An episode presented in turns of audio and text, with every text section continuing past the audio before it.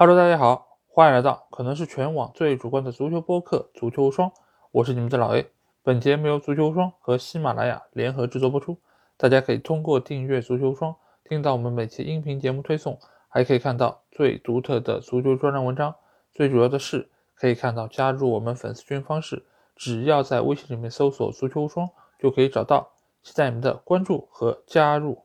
那在昨夜今晨啊。世界杯是进行了四场精彩比赛啊，这个中间法国队和阿根廷队都先后出场。那我们先来聊一聊昨天法国队对丹麦队这场比赛啊，最终的结果是二比一，法国队是获得了比赛胜利，从而也是以两战全胜的一个战绩，率先从小组里面出现啊，这个也是本届世界杯第一支铁定出现的队伍。从而也是打破了卫冕冠军在下一届的世界杯之中没有办法能够晋级到淘汰赛这样一个魔咒啊！那看了这场比赛，朋友一定会对于昨天法国队的表现留下了非常深刻的印象。这个其中我要点名表扬以下几个球员，第一个球员无疑就是中场的格里兹曼啊，因为格里兹曼以往在我们心目中他是一个非常好的门前的终结者。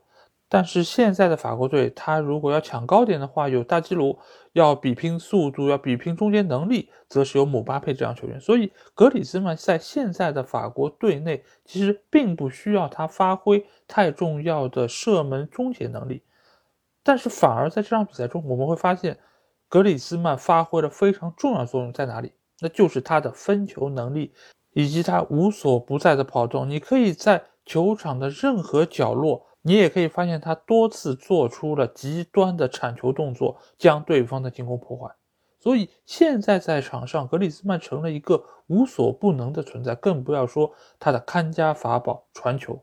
他在中场的几次调度都非常及时，而且传球又这么的准确，使得法国队每一次进攻都能够踩得上布点，能够在最短的时间里面达到对方最危险的区域。再加上他在禁区两边的传中球以及定位球的主罚，都能够很准确的找到本方的进攻球员，所以格里兹曼可以说是这场比赛能够获胜最大的功臣。另外一个要说到球员，肯定就是在他身后的拉比奥。由于拉比奥有一个强势的妈，所以在很多的媒体眼中，拉比奥就是一个妈宝男。再加上最近几年他在俱乐部队内的表现也不是特别稳定，所以每每谈到拉比奥，一般来说都是那些比较负面的评价。但是这场比赛我们可以看到，拉比奥是一个如此全能的存在。如果不是因为他，那法国队的防线将会变得千疮百孔。因为你会发现啊，这场比赛丹麦队其实主打的就是法国队左边路，也就是特奥的身后。因为在特奥这一块，其实是有比较明显的。防守短板，因为在这一侧的姆巴佩他是不回防的，所以相当于特奥一个人要面对对方多轮的进攻，所以使得拉比奥不得不补防到他这个位置，帮助他来一起协防。所以如果没有拉比奥，没有拉比奥那双大长腿，法国队的防线一定会面临更大的考验。再加上拉比奥本身不是一个只会防守不会进攻的球员，他在进攻端其实也能够给到球队非常大的协助，所以这场比赛拉比奥的发挥才是法国队能够立足于防守的一个非常重要的根基。再加上右边路的登贝莱，登贝莱自从他和巴萨续约之后，整个人的竞技状态都和之前有了极大的不同。当然，主要的原因还是在于他摆脱了伤病的困扰，使得他的训练、他的状态都得到了非常稳定的一个输出。所以在这场比赛之中，登贝莱在右边路几乎就是成了一个无所不能存在。尤其是在上半场，他的风头甚至于一度是盖过了姆巴佩，因为他的个人技术特点就是造就了他是一个很能够突破的球员。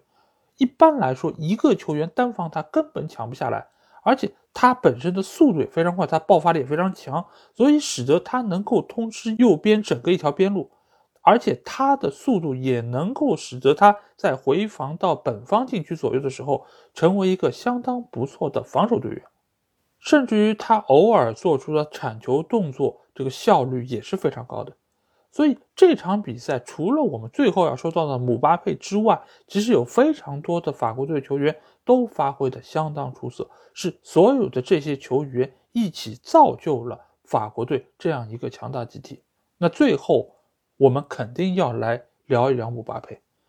姆巴佩在以往大家心目中确实是一个实力非常全面、很强的选手，但是大家真的没有想到他现在已经这么强了。更何况现在的姆巴佩不是以往我心目中那个非常独断专行的姆巴佩。你可以看到，在这场比赛中，他和前场的几个球员之间都是有相当好的一个配合在的，而且他也能够很无私的将球传给他们。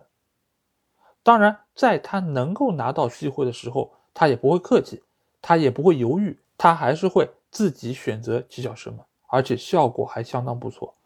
而且另外一方面，你也可以发现队友对他也是非常信任的，很多次的传球都是照着姆巴佩的这个速度爆发力来传的。因为相比于一般球员来说，姆巴佩的身体素质是相当出色的。这种球如果不是传给姆巴佩，那其他球员一定是追不上的。但是给到他，就让一切不可能成为了可能。那再来说一说丹麦，丹麦这场比赛其实他们做的已经是相当出色，尤其他们在防守端是非常好的限制了法国队的进攻。法国队全场有二十一脚射门，但是最终丹麦队只丢了两个球，而且这两个球某种程度上。都是有一点点运气成分，包括姆巴佩打进第一个球，其实是蹭到了约翰姆安德森的臀部，这个其实是非常不走运的。如果不是这个折射，或许舒梅切尔就能够把球扑出。而且无论是在打平的时候，还是在落后的时候，丹麦队的阵型其实不乱的，他们三条线的一个位置感一直保持的都相当出色。只是这个球队他们的把握机会能力，他们的转化效率还是比较差，但是。正因为这个方面他们还有所不足，丹麦队就还没有资格被称为是一个世界级的强队啊，否则他三条线就几乎已经没有任何的短板了。那或许他就应该成为本届杯赛夺冠的一个热门球队了呢。但是不管怎么讲，这场比赛还是给我们奉献了一场非常精彩的对决，双方其实都展现出了非常高的技战术的素养，你来我往打的也是非常热闹。而且在这个同时，双方在技术动作上表现的也是非常的克制啊，也没有特别出格的一些动作出现。所以对于球迷来说，这无疑是一场质量非常高的比赛啊。那丹麦队尽管这场比赛是输球了，但是他们只要在最后一轮比赛中战胜澳大利亚，他们仍然可以拿到出线权啊。所以对于丹麦来说，这场失利并不是末日，他们进入淘汰赛的可能性还是非常的高。那我们接着就会来聊一聊澳大利亚对突尼斯这场比赛，因为在这场比赛之前，澳大利亚是在上一轮是输了球，而突尼斯在上一场比赛之中，尽管他们的表现是相当出色的，但是他们仍然没有从丹麦这里拿到三分啊，所以两个球队在这轮比赛之中都是想要吃下对手，拿到非常重要的三分，所以比赛开始就展开了非常激烈的争斗啊。那从最后结果上来说，我们可以看到澳大利亚是一比零获得胜利，如愿以偿的拿到了三分，他们也是非常的兴奋啊。但是从比赛的过程上来说，踢得更好的显然还是突尼斯这一方。但是突尼斯我们也要知道，他有一个非常致命的弱点，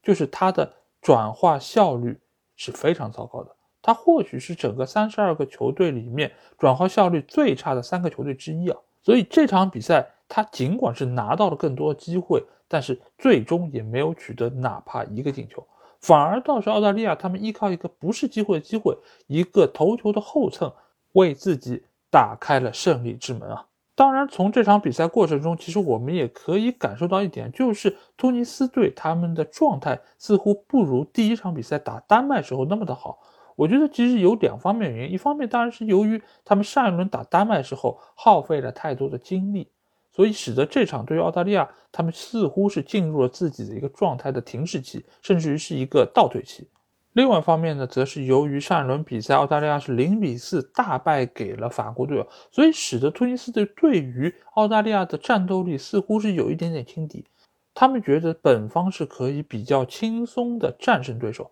但是没有想到澳大利亚在这场比赛之中展现出了非常好的一个技战术能力以及身体条件。显然，澳大利亚在上一场对法国队比赛中，他们也知道自己无论怎么努力都没有办法可以战胜对手，所以在比赛的中后期，他们似乎已经是有所留力，是想要把更多的精力、战斗力留在后面两场比赛，尤其是这场对突尼斯的比赛中，因为相比于丹麦来说，突尼斯显然是一个更好对付的对手，而且相比于突尼斯这样以技术见长的球队。澳大利亚这种以身体见长的球队，尽管在整体实力上或许是有所不足，但是他们也算是一种差异化的技战术打法，能够一定程度上克制对方的发挥。显然，在这场比赛中也是收到了不错的效果。所以，最终这场澳大利亚的胜利，你或许可以说有运气成分，有对方自身失误的原因，但是更大程度上也有澳大利亚他们合理分配体能、合理使用技战术这方面的一个功劳。那在拿到这场比赛胜利之后，现在澳大利亚已经是来到了小组第二，他们是积了三分。但是下轮比赛他们面对丹麦队，其实才是决定谁将拿到小组第二最终的一个战役啊。所以现在澳大利亚还不能高兴的太早，毕竟丹麦队在整体实力方面，在球星的个人能力方面，其实都是要强过自己的。所以他们必须要打起十二分的精神，迎接好这最后一轮对丹麦队的。关键一战啊！好，那下场比赛我们来聊一聊波兰对沙特这场比赛啊。沙特在上一轮比赛中他们是爆冷战胜了阿根廷队，所以目前他们是手拿三分，处在一个比较有利的地位。而波兰队上一轮由于莱万没有罚进点球，所以只是拿到一分。因此这两个球队其实都是想要能够拿下对方，使得自己处在一个更加有利的地位啊。毕竟沙特如果再赢，他们将两战两胜，提前出线。而波兰队如果这场比赛再没有办法拿下，那他们告别这届杯赛的概率就变得非常高。毕竟他们最后一轮要面对对手是实力强劲的阿根廷队啊。所以比赛一开始，波兰队就展现出了非常强的一个求胜的欲望。但是出乎大家意料的是，沙特队他们展现出来的战斗力是一点也不差。因为上一轮大家都觉得他们能够爆冷战胜阿根廷，某种程度上并不是沙特表现的太好。而是阿根廷表现的太差了，所以大家对于沙特的评估仍然是比较低的。但是没有想到，从比赛一开始，其实沙特就和波兰队打的势均力敌。而且我们在之前节目中也有和大家说到，因为沙特和卡塔尔离得非常近，所以会有大量的沙特的观众来到卡塔尔观看自己主队的比赛，所以当时的这个赛场几乎已经是成了沙特的主场。这个对于沙特的一个激励作用其实还是非常明显的，但是先取得进球的却是波兰队，进球的并不是莱万啊，莱万这次是成了传球者，他助攻泽林斯基打进了一个进球，这个球其实也是利用到沙特队后防线比较不稳定的一个特点，抓住了一个机会。这个不得不说，在欧洲高水平球队里面效力的球员，他对于机会的把握能力，他对于机会的嗅觉。都是要比一般的球员更加出色的，在这个中间，泽林斯基和莱万之间的配合可以说明显就是要高出沙特队那些前锋不止一个档次。但是很快，沙特队也拿到了属于他们机会，因为沙特队球员在对方禁区之内被波兰队的队员踢倒啊，这个球其实是一个非常明显的点球，所以没有任何的争议。裁判在看了 VAR 之后，也是做出了点球的判罚。但是这个时候，波兰队内的另外一个球星显示出了他的价值和作用，那就是来自于尤文图斯的斯琴施尼啊。因为斯琴施尼这个门将，我们知道，无论是之前在阿森纳队，还是后来去到罗马，再后来去到尤文，他的个人特点其实非常明显的，就是他的反应非常的快。而在这个点球之中，他也是把自己的这个特点发挥到了淋漓尽致。他不但是扑出了对方罚出的点球，而且以极快的速度。爬起来之后，扑出了对方跟进队员的补射，这个球真的是难度太高了，因为他不但要很快起身，而且他还要在极短的距离里面做出最快的反应，而且他真的是用指尖改变了皮球的运行方向，最终是力保城门不失啊，也是为波兰队最终能够顺利拿下这三分做出了非常卓越的贡献。当然，在比赛的最后阶段。莱万依靠对方后卫的一个失误，取得了自己在世界杯上的第一个进球。这个对于他个人来说也是非常具有里程碑意义的一个进球。所以这场比赛对于波兰来说可以说是非常非常完美的一个结果。但是同时，对于沙特来说，他们也没有丧失出线的可能性，所以他们也将把出线的悬念留到最后一轮的比赛之中。好，那最后一场比赛，我们来说一说阿根廷队对墨西哥的这场比赛。从最后的结果来看，阿根廷队是获得了一场两球的胜利。但是，如果是大家看了比赛的朋友，一定会对于这场比赛的沉闷以及无聊留下非常深刻的印象。因为双方在比赛场上根本没有创造出像大家想象一样精彩的配合、有威胁的射门，全部都没有。整场比赛踢得非常的支离破碎，双方所获得的机会都非常的有限。这场比赛很明显的就是阿根廷队似乎在技术上是要比墨西哥队更好一点，但是墨西哥的一个主要打法就是把你的配合、把你的技术给撕碎，让整场比赛变得非常的细碎。在这个过程之中，他们在以乱取胜，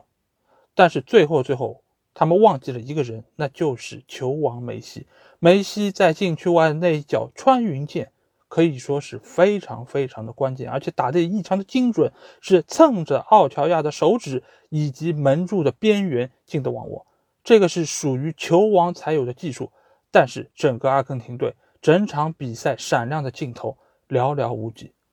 梅西的这个进球能够挽救一时的阿根廷队，但是对于整场比赛，对于他们整个这届杯赛的一个前程来说，我觉得不会有太大的影响。如果只是依靠梅西的灵光一现，